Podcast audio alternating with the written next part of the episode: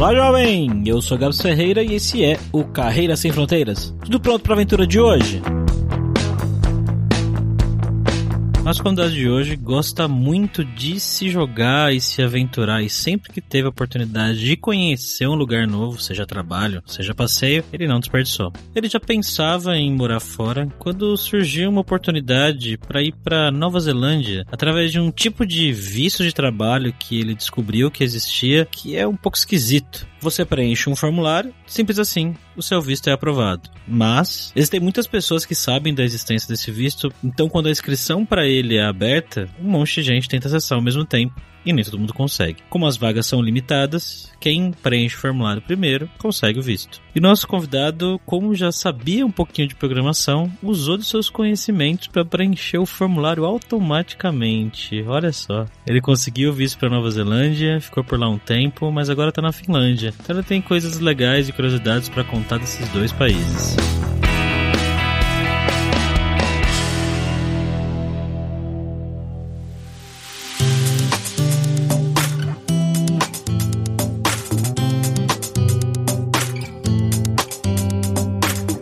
Nossa, eu acho que é a segunda vez, na Finlândia, estamos aqui com o nosso viajante poliglota Fabrício Carraro, como sempre. E aí, Fabrício? E aí, Gabs, tudo bem, cara? Eu acho que é a segunda vez mesmo, se eu não me engano, vai ser a segunda vez. A gente tá aqui hoje com o Edmo, que ele já passou por alguns lugares, foi passou na Nova Zelândia, agora tá na Finlândia. Como é que você tá, Edmo? Opa, tudo beleza, tranquilinho. Então vamos lá pra esse papo.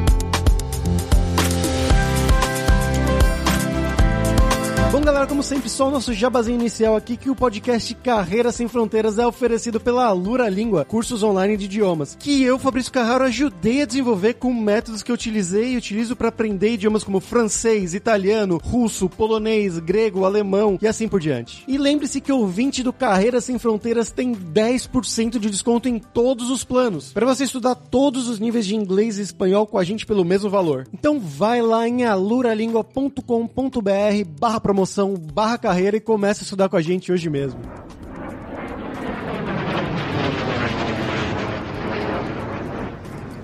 Bom, Edmo, como sempre a gente começa aqui perguntando um pouco sobre o background dos nossos convidados, né? Então, de onde que você é no Brasil, o que, que você estudou, o que, que você fez na sua vida de trabalho e conta um pouquinho do seu passo a passo até você chegar aí na Finlândia, onde você tá. Eu sou formado em sistemas de informação lá de Fortaleza, no Ceará. Depois da minha graduação, eu fiz um mestrado. Depois do mestrado, eu trabalhei como professor durante alguns anos e depois de trabalhar como professor durante esses anos, eu trabalhei como desenvolvedor no Brasil por um ano e depois eu fui para Nova Zelândia, fiquei lá aproximadamente um ano e depois eu vim para cá, para Finlândia. Estou aqui há pouco mais que três meses mas para essa empresa eu já estou trabalhando há seis meses, que eu comecei lá da Nova Zelândia. Legal. Então, bom, podemos dizer que antes de você ir para a sua primeira experiência, né, essa experiência na Nova Zelândia, você tinha basicamente um ano de experiência só, né, na carreira mesmo de mão na massa. Assim, eu tive um ano depois que eu trabalhei como professor. Eu esqueci de mencionar que durante a graduação eu trabalhei um pouquinho também como desenvolvedor. Foi mais ou menos um ano também, um ano, dois, contando estágio. Eu trabalhei durante a graduação também com desenvolvimento. Isso de ser professor, com certeza, eu imagino que tenha ajudado, né, pelo menos. Mas como é que foi esse processo primeiro, né, de você decidir, eu quero ir para fora, por que, que você decidiu ir para fora? E como é que foi o processo de mandar currículo, as entrevistas? Cara, então, eu sempre tive um pouquinho desse negócio de que nossa cidade, o nosso país é um lugar pequeno e o mundo é muito grande e eu devia conhecer vários lugares. Então, já como professor, eu fui para outra cidade, lá do Ceará, que é Juazeiro do Norte. Então, passei quatro anos lá nessa outra cidade. E sempre que eu via alguma coisa de outra cidade para conhecer no Brasil, eu gostava da ideia. E de outros países também. Também almejava isso. Eu acho que depois de uns três anos como professor, eu comecei a, a cogitar sair do Brasil, comecei a pensar nisso, e aí eu fiz um, um intercâmbio, eu fui para Malta, passei três meses lá com o intuito de melhorar meu inglês, porque o inglês que eu aprendi ele não foi de escola, foi aquele inglês de jogos e leitura de artigo durante o mestrado. Então, esse aí foi meu inglês. Aí eu fui lá na, em Malta, passei três meses fazendo intercâmbio, e aí eu dei uma boa melhorada e voltei pro Brasil. Quando eu voltei pro Brasil, depois de um tempo, eu apliquei para um visto na Nova Zelândia e depois de um tempo eu fui pra Nova Zelândia. Resumindo, é isso. Você aplicou pro visto, então, mesmo sem ter emprego? Cara, a história do visto é um pouco engraçada, que é o seguinte, eu conheci uma amiga que ela tava lá na Nova Zelândia, linda está, aliás, e eu falei com ela, ó, oh, quero ir pra Nova Zelândia, e eu vi que tem esse visto aqui que é muito bom, é o Work Holiday Visa, eu vou aplicar para ele e vou para ir no ano que vem. Ela disse assim, tenta outro visto, porque esse aí é muito difícil de conseguir, precisa ter muita sorte mesmo, e provavelmente você não vai conseguir. Aí eu, eita, beleza, só que eu sou carinha do computador, né? Esse visto, ele depende muito de sorte, porque é o Brasil todo tentando conseguir esse visto num determinado horário, num determinado dia do ano. Por Nossa, exemplo. Tipo uma loteria. é, é, é tipo uma loteria. É mais ou menos assim: dá umas 6 horas da tarde e aí 5 mil pessoas vão tentar acessar o site simultaneamente e os 300 primeiros que conseguirem vão conseguir o visto. Caramba, tipo uma corrida. Sim. É comprar ingresso pro Lollapalooza, né? É, só que sem pagar 1.500 reais. Ou tem que pagar? Ó, oh, cara, nada é de graça. nada é de graça nessa história de imigrar, viu? É. Aí eu fiz um, um, script que preenchia os formulários por mim. Então eu dava um clique lá e o script preenchia tudo. Eram, sei lá, uns 20 a 30 campos. E aí me economizava um tempinho. Eu tive a sorte da página carregar. E quando ela carregou, eu rodei o script, ele preencheu tudo pra mim. E aí eu fui lá e, e deu certo. Olha. Trapaceiro! Só... Deixa eu até interromper pra contar uma coisa que a gente fez isso na Copa do Mundo do Brasil. A gente fez um script, eu com uma pessoa, um grande amigo meu, também trabalha na Lura, não vou abrir o nome aqui, mas é um grande As amigo meu que trabalha na MU. É, a gente fez isso, conseguiu ingressos da Copa do Mundo do Brasil assim, com um scriptzinho. Não é trapaça, gente, deixar claro. É só uma forma automatizada de realizar uma ação manual. É competência. ah, uma curiosidade, você me lembrou aí da Alura. Enquanto eu tava trabalhando como professor, eu fiz vários cursos na Alura. Foi bem legal também, aprendi bastante. Então, o instrutor, eu me lembro que ele sempre falava assim: o ângulo não é a mãe de Ná, para saber isso. Então, você tem que dizer para ele. Sabe quem é o instrutor já? É o Flávio. É legal saber que você foi aluno da Lura. A gente pode até marcar de gravar um Scuba Dev depois. Mas e aí, cara? Você trapaceou lá e aí, o que aconteceu? Pois é, já. Você aplicou e foi. Então, comecei com Trambique, né? Brincadeira, gente, é brincadeira, não foi Trambique. Comecei com isso aí, só, cara, que meio que deu uma esfriada nessa ideia de ir pra Nova Zelândia. E aí eu mudei de emprego e comecei a trabalhar como desenvolvedor no Brasil. Tava trabalhando como desenvolvedor é, e aprendendo bastante lá nessa empresa que eu tava, dei muita sorte. Aí eu eu tava gostando do emprego e eu tava pensando em ficar por lá. Só que eu encontrei com um professor meu na academia e esse meu professor disse: Edmo, tô indo pro Canadá, vou fazer doutorado lá, bora. Eu disse: rapaz, vamos. Aí fiz a, a, seleção com o professor do Canadá e deu tudo certo, fui aprovado. E quando eu fui aprovado, eu disse: Ó, já que eu vou fazer o doutorado, eu vou largar logo esse emprego, vou visitar a Nova Zelândia, porque eu tenho um visto para ir para lá, tenho permissão e esse visto expira agora em alguns meses, e vou para lá. Passar uns três meses na Nova Zelândia, qualquer coisa eu volto e depois vou pro Canadá. Chegando na Nova Zelândia, eu gostei bastante, gostei bastante mesmo do país. E aí eu comecei a aplicar, comecei a aplicar para os empregos lá. Com acho que 25 dias, uma coisa assim, eu tinha sido aprovado na primeira entrevista lá. E aí eu comecei. Mas então é, é, isso mesmo, né? Você pode fazer o visto mesmo sem ter ninguém te oferecendo um trabalho, um contrato, nada a ver. Você faz o visto, faz o programinha, faz o visto, torce,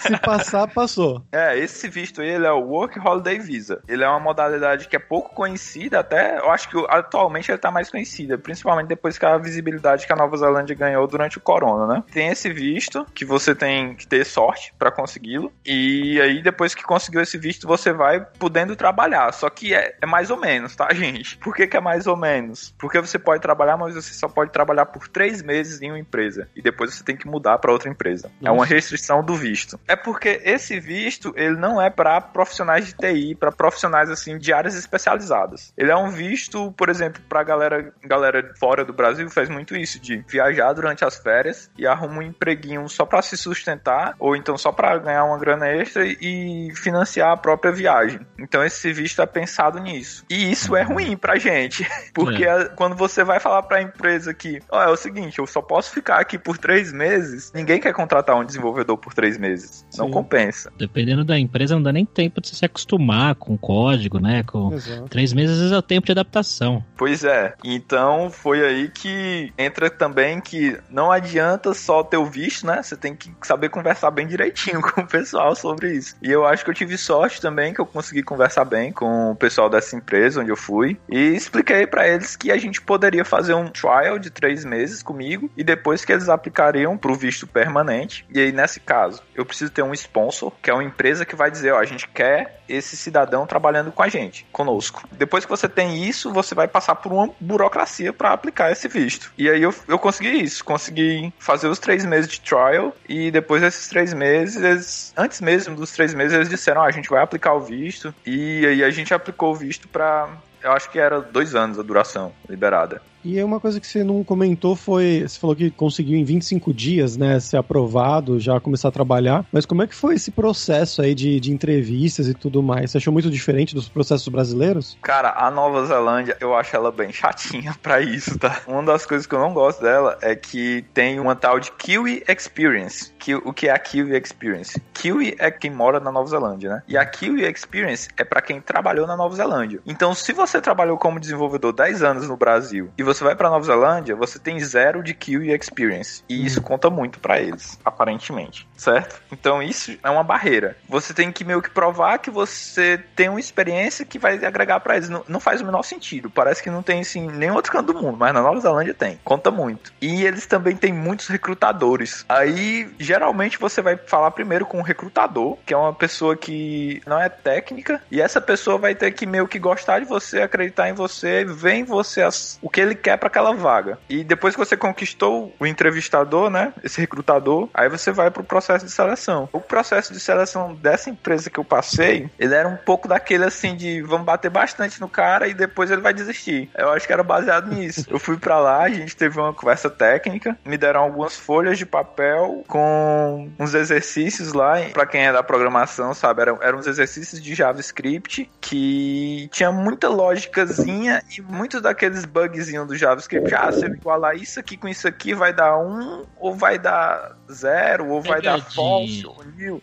Hum. Aquelas pegadinhas, sabe? Que negócio bem chatinho. Uhum. A prova era bem extensa e não tinha tempo de fazer tudo, praticamente, e você ia errar muitas coisas ali. Aí eles diziam que muitas, depois eu fiquei sabendo, eles diziam que muitas vezes quando eles voltavam pra sala, o pessoal já tinha desistido de fazer a prova. Nossa. Porque ela realmente era bem chatinha. Mas aí eu, eu fui lá, fiz a prova até o fim e eles disseram que tinham recebido aproximadamente umas 30 pessoas antes de mim e que eu tinha sido de longe um dos melhores. Talvez o pessoal que veio que era meio ruim, porque eu nem manjo isso tudo de JavaScript não. Então também dei esse pouquinho de sorte, de novo.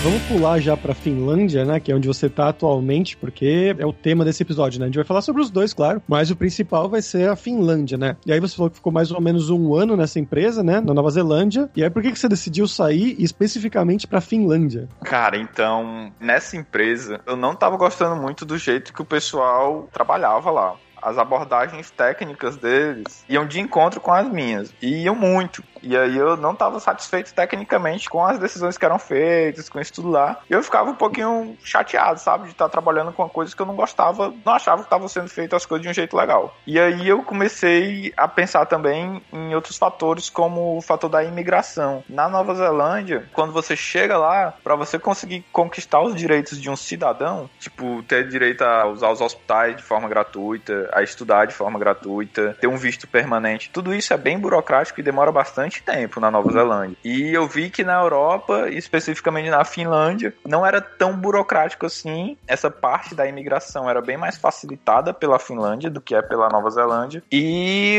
esse foi um principal fator que me levou a, mudar da Nova Zelândia para a Finlândia. Como é que foi o processo para ir para aí, cara? O teste e tal? Foi no mesmo esquema aí da Nova Zelândia? A galera da Finlândia, eu já gostei muito mais nas primeiras entrevistas. Eu já tive um, um match maior. Primeiro que o inglês do finlandês é excelente, porque eles aprenderam em escola. Eles não são nativos, eles não falam inglês nativo, né, de forma nativa. Então, o inglês deles é, é muito fácil de entender. É muito fácil mesmo. Os kiwis, eles têm um, um sotaque, né? E aquele uhum. sotaque dificulta um pouquinho pra gente. No meu caso, o meu nível de inglês não é tão alto assim, ele é bem razoável. Isso aí já me deu muito mais felicidade de falar com o pessoal que falava de uma forma mais fácil de entender, bem melhor. Sem e sotaque na... carregado, né? Regional. Eram umas coisas assim, bem forte o, o sotaque dos kills. É, acho que Mas... é tipo eles vindo pra São Paulo e depois indo conversar com você em Fortaleza, né? É, é pra falar português, né? Fazendo a comparação, assim. É um sotaque bem diferente. Aí uma coisa legal da Finlândia foi que eles fizeram um teste, né? Eles mandaram um teste e disseram assim no e-mail: Ó, oh, tá aqui o teste, é pra fazer essas funcionalidades aqui, mas você não precisa se esforçar e a gente vai fazer isso ao vivo. A gente pode fazer ao vivo se você quiser, tá? Aí eu olhei pro e-mail, li o teste e disse assim: rapaz, isso aqui não dá certo fazer ao vivo, não. não dá certo, não. E eles tinham. Era muito assim, difícil? Ó, era tricky. Tinha as pegadinhas de novo. E aí eu disse assim: rapaz, eu vou me esforçar. Eu tinha escrito no e-mail assim: ó, não se esforce. E aí eu fiz o contrário. Eu vou me esforçar bastante nisso aqui. Me esforcei bastante no teste. Quando foi pra entrevista, eles fizeram pouquíssimas perguntas. Eles gostaram do teste técnico. Foi bem legal isso aí. Ou seja, baseado no que você já tinha feito, faltou pouco para perguntar. Eu acho que eles esperavam que tivesse alguns bugs lá. Tinha umas coisinhas passíveis de bug. Como eu já tinha feito bastante coisa, meio que tava quase tudo certo. E o que tinha para corrigir, que eu acho que esse é um dos intuitos da entrevista, é, é corrigir lá as coisas ao vivo, né? Então eles vão falando com a gente sobre o problema. Ah, isso aqui eu queria que funcionasse de tal maneira. E aí eu tinha que conversar com eles, debater a solução, dizer, ah, por que, que você vai fazer desse jeito? Por que, que vai fazer de outro jeito? E aí a gente discutiu um pouquinho a solução e depois eles passaram outras perguntas ao vivo, mas foram pequenas alterações no código. Então aí foi tranquilo. E o processo de mudança para Finlândia, cara? A empresa ajudou você para ir, lugar para morar no início e tal? Rapaz, eles ajudaram demais, viu? Eu é. me sinto em débito com eles ainda, porque principalmente o meu líder técnico, ele ajudou demais, cara. Ele ajudou com a burocracia. A tia dele ficou visitando apartamentos pra gente aqui e fazia vídeo chamado com a gente e mostrava, ó, oh, apartamento é assim, eu gostei muito desse aqui, não gostei daquele. Só uma coisa, quando você diz a gente, você não foi sozinho, então? Eu vim com a minha esposa, então... Ah... Pra Nova Zelândia eu fui sozinho, e quando eu vi que o emprego tava estável, aí ela foi pra Nova Zelândia, né? Disse, venha. Aí ela veio pra Nova Zelândia, a gente ficou lá um tempo, e depois a gente mudou pra Finlândia, e foi isso aí. Aí eles ajudaram bastante com isso, com as passagens. A gente chegou aqui já, o apartamento já tava alugado, isso ajudou bastante. E você falou que você está aí mais ou menos um ano, então se foi em novembro, você chegou no inverno? Aqui eu tô há três meses. Ah, tá, não. É. Ah, um ano para Nova Zelândia. É, né? Eu tinha entendido que era um ano agora também, não. Agora são três meses. Ah, tá bom. A gente mudou no meio do coronavírus, né? Então uhum. era uma época bem crítica para estar tá mudando. Passar por aeroporto era bem burocrático. E a viagem demorou 48 horas. Nossa, por quê? Porque a gente teve que dar uma volta muito grande, porque tinha umas burocracias de passaporte brasileiro, não poder ir direto para um país, a gente tinha que passar por outro. Por conta disso tudo, a gente teve que dar uma volta bem grande para poder chegar aqui. Caramba, que país é esse? Ah, por causa do corona. é o corona, cara. O, o corona, corona, não tá aceitando brasileiros. Então, quase todos os países, na verdade, né, não estavam aceitando. Eu não sei como é que tá agora, mas até alguns meses atrás, brasileiro não podia entrar em nenhum país praticamente, né? Aí que eu fiquei surpreso com a ajuda do meu chefe, porque tinham essas restrições aí para brasileiros e ele também estuda muito direito. Então ele sabe um pouco das leis. E ele disse: olha, você vai por esse, por esse, por esse país, que você consegue chegar na Finlândia. Se você vier de tal país para cá, pra Finlândia, você não vai poder.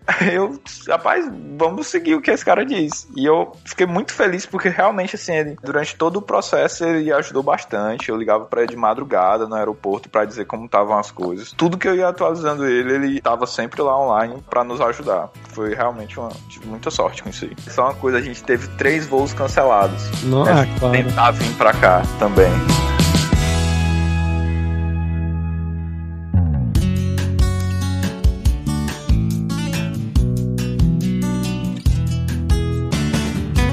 Cara, como um residente recente aí da Finlândia, é, para que cidade você foi e quais estão sendo as suas primeiras impressões? O que, que você sentiu assim de muito diferente? Achou estranho? Achou legal da vida aí? Conta pra gente. Cara, primeiras impressões estão sendo muito boas. Comparando aqui a Finlândia com a Nova Zelândia, a gente tá gostando mais daqui. A gente sente que a cidade é um pouco mais organizada. A gente também gostou muito do apartamento onde ficamos. E, é uma dica para quem vai emigrar: é escolham bem o, o, apartamento, o lugar onde vocês vão ficar, porque isso influencia demais. Na Nova Zelândia a gente acaba mudando muito, até por questão de inexperiência. E aqui a gente já veio para um lugar certo, bem localizado, gostando bastante. Como é que chama a cidade? Você não tá em Helsinki, né? Ainda bem, por um lado. É o seguinte, a gente tá em Expo. E aqui tem três grandes cidades que ficam bem juntinhas, que são Expo, Helsinki e Vanta. Essas três juntas, elas são a região metropolitana aqui, principalmente. E, por exemplo, o aeroporto de Helsinki é em Vanta. Então, é uma misturada dessa região metropolitana. E a que a gente gostou mais das três foi Expo. Mas a gente deu sorte também, porque a gente veio para cá sem saber das três quais eram as melhores, qual era a melhor cidade. Mas a, a empresa também é aqui em Expo. Mesmo o trabalho sendo remoto, que esqueci de falar isso, o trabalho aqui é, é remoto. Mas tem um escritório em, aqui em Expo. E eu, eu vou visitar lá ele uma vez por semana, ou duas, ou uma vez a cada 15 dias.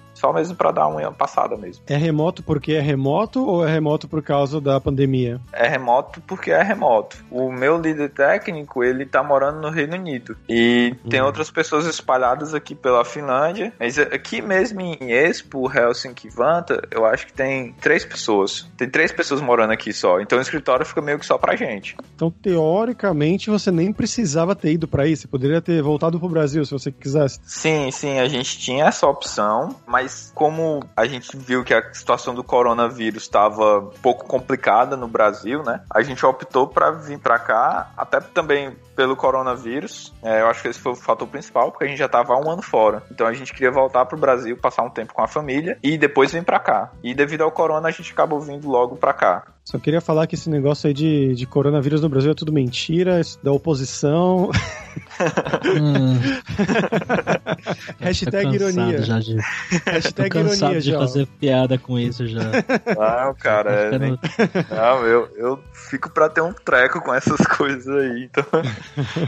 Американская фирма Transceptor Technology приступила к производству компьютеров «Персональный спутник». E vamos agora para o nosso momento viajante poliglota, Fabrício Carraro. E aí, Fabrício, o que, que você tem pra gente hoje? E aí, Gabs? Bom, esse momento vai ser um pouquinho diferente, né? Eu já falei um pouquinho da Finlândia no outro episódio que a gente teve sobre a Finlândia, então se você quiser ouvir um pouquinho mais sobre coisas do país, a gente falou um pouquinho lá naquele, pode voltar e ouvir aquele programa. Mas hoje aqui a gente vai falar sobre uma personalidade finlandesa muito importante, já que a gente tá falando com um desenvolvedor aqui, que é o senhor Linus Torvalds, né? Criador do Linux, de toda essa coisa que muita gente adora, muita gente odeia, e por isso eu vou deixar até o Gabs falar, porque ele tem mais experiência com tudo isso, com Linux sobre ele. Então fala um pouquinho pra gente, Gabs, do Linux, do Linux e essas coisas. Linus Benedict Torvalds nasceu em Helsinki no dia 28 de dezembro de 1969 e é um engenheiro de software. Não, vou parar de ler a página de Wikipedia. É, o Linus, muita gente não sabe, mas ele é finlandês. E ele é um cara que criou, que nem você falou, o Linux, o Git e várias outras coisas que mudaram, né? Sobre vários aspectos, até a indústria de desenvolvimento de software, né? De servidores e tudo mais. Enfim, tem um impacto gigantesco as criações dele. Ele foi muito controverso durante muito tempo, né? Ele era um cara meio de tratar as pessoas mal, de ser meio, às vezes, agressivo em público, né? Aquela coisa que talvez tinha um pouco a lenda do Steve Jobs também, né? Que ele era esse cara meio. Só que ele mudou, né? Diz que ele mudou. De uns tempos pra cá, ele mandou um e-mail uma vez aí pedindo desculpa, falando que durante muito tempo ele tinha sido babaca e que ele ia mudar. Olha só. E, sendo bem sincero, faz um tempo que eu não vejo nenhuma notícia dele. Eu não sei como é que ele tá. Como é que tá o Linus, hein? Vou mandar um, uma mensagem pra ele aqui, peraí. Ô, Edmo, conta pra gente, cara. Esse momento aqui é o momento que a gente fala sobre curiosidades do país, né? Eu não sei se deu tempo já para você conhecer aí, a ponto de contar pra gente lugares legais para se visitar, o que é que os finlandeses fazem no dia a dia, mas, enfim, vamos lá, conta pra gente o que você tiver para contar. Uma coisa muito legal aqui que o pessoal faz é ir pra sauna. Aqui o clima geralmente é frio, né? A Finlândia é conhecida por ser fria. Aqui em Espoo é uma das cidades menos frias da Finlândia, mas em geral a Finlândia é bem fria. E o pessoal vai pra uma sauna, e a sauna lá dentro é bem quente, né? E depois eles saem da sauna e pulam num, num lago que é bem gelado. Ah, sim. Vai na sauna pelado também? Isso, isso aí depende do lugar. É, eu, eu já ouvi essas histórias, que o pessoal é... vai pra Finlândia, Estônia, vai na sauna pelado, depois pula pelado no lago gelado, volta. Então, tem isso aí. Eu fui pra uma sauna dessas, gostei muito, só que aí nessa, nessa era a galeria de sunga, certo? Ah, tá. Que eu acho É. que essa que o pessoal vai pelado deve ser nas casas de inverno que eles têm. Nas públicas, até onde eu sei, só fui em uma, em uma pública. E aí nessa que eu fui, a gente tinha visto assim, com sunga. Passava um tempo lá na sauna, bem quente, muito quente pra mim. Aí depois ia, pulava no rio, muito gelado pra mim. E depois você voltava pra sauna, ficava no quente, no gelado. E depois de um tempo ficava divertido. Isso aí, é bem legal. Sair do quente, pular direto no frio. Falam que faz Não. bem, né? Pro Cara, é pro coração, sei lá. isso, falam que faz bem pra saúde. Pessoal, eu vim de Fortaleza, Ceará, lá é quente, viu? É. Então, pra mim, olha aí, ó, pra mim a sauna era quente demais e o rio era gelado demais. E mesmo assim eu acabei gostando da experiência, foi muito legal mesmo. Uma Hum. curiosidade é que quando não tem um rio por perto e quando tá nevando muito, é o que, que eles fazem? Eles vão pra sauna, fica lá bem quente e depois saem, se joga na neve, fica rodando lá no chão e depois volta pra sauna. Que beleza. Já tá nevando por aí? Aqui só nevou um dia até agora. A gente só viu nevar uma vez aqui em Expo. E não foi muito. Mas parece que em dezembro e em janeiro, no final de dezembro até o meio de fevereiro, eu acho, é o período onde vai nevar mais. Eu vou falar uma coisa sobre a cidade, que eu não lembro se eu falei no outro episódio, que foi que, sabe esse negócio que o pessoal geralmente tem de confundir, ah, não sei se meu voo é de Guarulhos ou é de Congonha, se é do Galeão ou do Santos Dumont ou Nova York também, né, que tem três aeroportos, se não me engano, tem o Newark, tem o JFK e tem LaGuardia, acho que são esses três. E na Finlândia tem isso, em Helsinki pelo menos tem isso, mas são com portos. Eu voei, cheguei em Helsinki e eu tinha que pegar uma balsa para ir para Estônia. E eu me perdi, porque eu cheguei num porto, não era aquele, depois eu fui para um outro porto, também não era aquele. Aí eu tive que pegar um táxi caríssimo para ir pro porto, que eu achei por sorte que era o porto certo. Cheguei no último momento lá, o navio tava quase saindo, a balsa tava quase saindo para Estônia. Então essa é uma coisa que o Edmund vai ter que tomar cuidado aí no próximo tempo, né? Quando você quiser viajar para algum lugar de balsa, é saber qual é o porto certo que você tem que pegar a balsa final. Ah, rapaz, obrigado aí pela dica, viu? Bom, você falou que você tá aí remotamente, né? E mais que você tá indo uma vez por semana pro escritório e tudo mais. Como que são os seus colegas, amigos aí, eles são finlandeses, eles são estrangeiros? Já fez alguma amizade, tipo de falar, ah, vamos tomar uma cervejinha depois do trabalho? Deu pra fazer isso já? Cara, são todos finlandeses. E ao contrário do que as pessoas falam, eu achei eles muito divertidos, viu? Eles são engraçados, são legais. Eles- pelo menos essa galera da empresa, eles são bem receptivos comigo. E eu achei eles bem divertidos. E o que, que a gente faz é que, questão de sair assim pra tomar uma cerveja, né? Como é muito comum no Brasil, aqui eles têm umas festas da empresa que são organizadas é, uma vez por mês, ou então uma vez a cada dois meses. E aí as pessoas da empresa vão pra esse canto. A gente vai pro. Teve uma vez que a gente foi fazer uma trilha, que é uma atividade muito comum pros finlandeses, fazer trilha aqui no meio da floresta. A gente foi fazer essa trilha e depois a gente foi jantar num restaurante. Teve outra vez que a gente foi só jantar num outro restaurante. E em breve eu até tô responsável por organizar a próxima festa. E aí a gente tá em dúvida se vai pro boliche ou pro mini golf e depois pra um restaurante. Ó, tá bacana então. E a questão de trabalhar no dia a dia com finlandeses, cara, como que eles são no dia a dia da programação ali? São bons desenvolvedores? São sérios? São bons de documentação? O que, que tem de diferente aí de, com devs finlandeses? Cara, eu vou te dizer aqui o que foi que me fez vir pra cá, que eu gaguejei durante a entrevista, eu fiquei nervoso mesmo assim, que foi um negócio que eu fiquei tendo nem palavras pra descrever a situação. Mas eu nunca tinha visto isso. Eles têm 100% de cobertura de teste em todas as aplicações deles. E aí eu, eu gosto muito de teste de software. E quando ele me falou isso aí na entrevista, eu já disse, rapaz, eu quero ir pra esse lugar. Eles são muito bons tecnicamente. Então eu também tô aprendendo bastante com eles. A experiência que eu tenho até agora, tecnicamente, foi muito boa nesse quesito técnico. Surpreendentemente tranquilos. Eles são muito tranquilos, cara. Eles são muito tranquilos. Às vezes eu tô demorando numa task assim e fico um pouco preocupado. Eu, Nossa, devia já ter terminado isso aqui. Vou falar com alguém pra me ajudar. Aí eles vão lá bem tranquilos, com calma. Às vezes, assim, tem um sprint. Eu deveria entregar 10 tasks. Se eu entrego só 7, nem perguntam por que que não entregou. Tá tudo bem, tá legal. Às vezes, claro que tem uma, uma task com prioridade maior. Eles falam, ó, essa task aqui tem prioridade maior. E aí eu já vou pra resolver logo. Mas no geral, eles são muito flexíveis e sendo experiência muito boa. E outra coisa legal é que são sete horas e meia de trabalho por dia. Que Olha. não é, assim, não é meia hora por dia, não é uma super diferença, mas pra mim eu já adoro. Ainda mais ficando em casa, no home office, no remoto, né? Você economiza ainda mais tempo do dia. Sim, sim, aí eu vi vantagem. Que cargo você tá aí hoje, cara? Que Ah. projeto você tá trabalhando? Certo, eu sou um desenvolvedor full stack aqui. O back-end é em Rails e o front-end é com Vue.js. O principal projeto da empresa, ele é focado em NPS, fazer um acompanhamento de clientes em, em algumas operações, seja acompanhar clientes que vão para um hospital e saber como é que foi o atendimento, ou então acompanhar clientes que estão alugando uma casa. Esse é o projeto principal e tem alguns projetos com, com menos prioridade na empresa.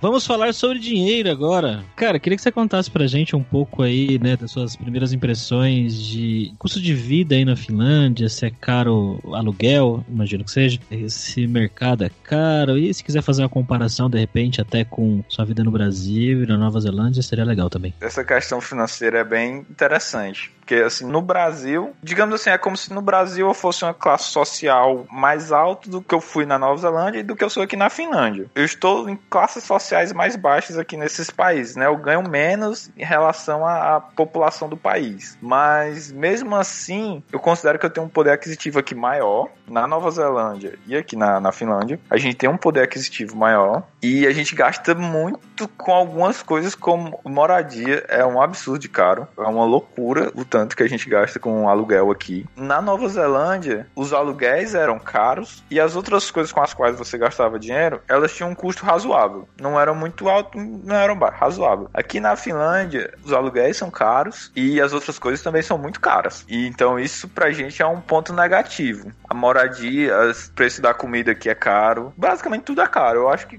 tem nada barato aqui. Pô, Edmo, então mesmo assim vocês quiseram ir pra Finlândia? Sim, porque a segurança que é, é muito boa. A gente acha tudo muito organizado aqui. As ruas são. A gente não vê sujeira de jeito nenhum. Lá na Nova Zelândia também era super limpo, super organizado e com segurança. Mas aqui a gente gostou mais, a gente se deu mais. E aquela questão também da facilidade de se tornar um, um residente no futuro é bem melhor. Aqui é bem melhor. Por exemplo, aqui a minha esposa, ela já pode estudar de graça na universidade. E ela tem chances altíssimas de receber bolsa de estudo para estar estudando aqui. Na Nova Zelândia, isso não ia acontecer, amigão.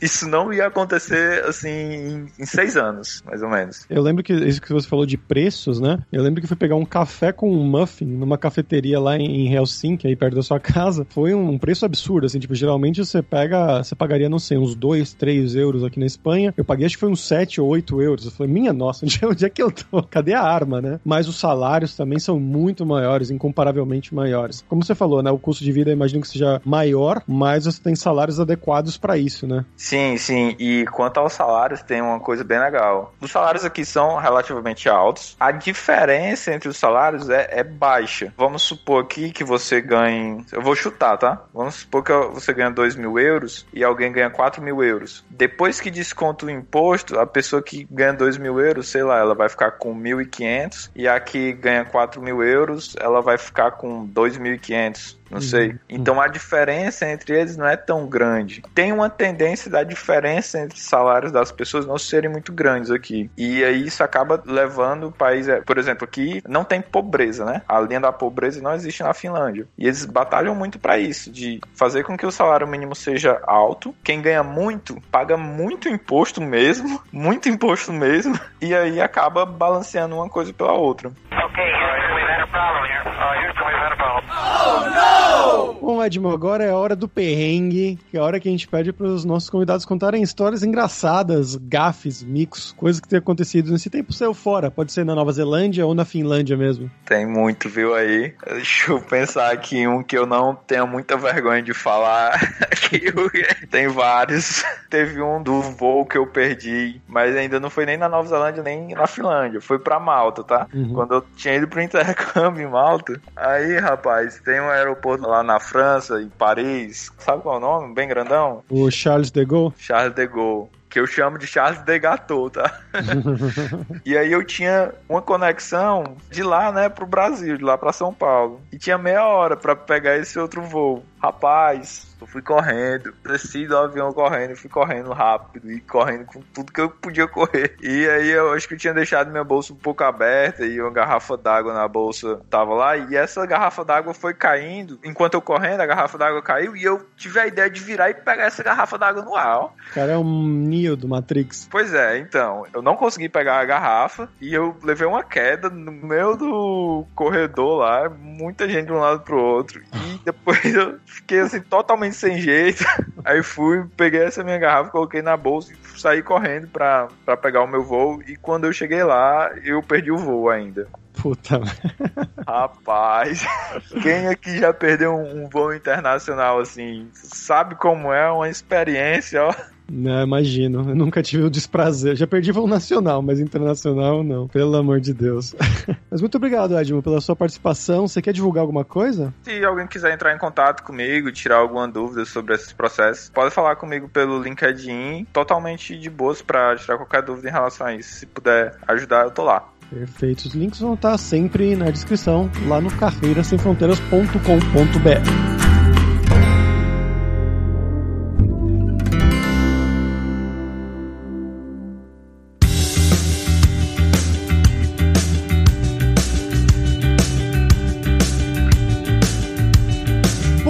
por hoje é isso. Kiitos, que é obrigado em finlandês pela sua audiência. E se você gosta do Carreira Sem Fronteiras, recomende para cinco amigos, para nossa comunidade crescer sempre cada vez mais. E entre no nosso grupo do Facebook, o Carreira Sem Fronteiras, para você ter mais dicas sobre empregos, mercado de trabalho no exterior, tecnologia e também sobre a língua inglesa, algum outro idioma, talvez até o finlandês. E não deixe de conhecer a Lura Língua para você reforçar o seu inglês e o seu espanhol e dar aquela força, tanto no seu currículo quanto na sua vida profissional, que foi algo que o Edmo até citou durante o episódio da dificuldade que era para ele entender o inglês dos neozelandeses e é uma coisa que a gente se preocupou em fazer, em ter aulas com falantes de outras variedades do inglês, não só do inglês americano, mas também pessoas de outras partes do mundo, como Inglaterra, Austrália, assim por diante, e também estrangeiros falando inglês, que é sempre essencial, que são pessoas que você vai encontrar no mundo por aí que falam inglês com sotaques diferentes, né? E só lembrando que o 20 do Carreira Sem Fronteiras tem 10% de desconto em todos os planos. Então vai lá em aluralingua.com.br barra promoção barra carreira e começa a estudar com a gente hoje mesmo. Além também é claro, da Lura.com.br, que tem mais de 1.200 cursos de tecnologia, tanto nas áreas de programação, que é a área do Edmo, inclusive com um curso de JavaScript, que foi a linguagem de programação que caiu no teste dele para ele fazer a entrevista lá na empresa da Nova Zelândia, mas também curso de marketing, design, business, soft skills, curso de como você criar o seu currículo em inglês ou em espanhol para mandar pro exterior. Então, com certeza vai ter o curso para você. Então, pessoal, até a próxima quarta-feira com uma nova aventura em um novo país. Tchau, tchau.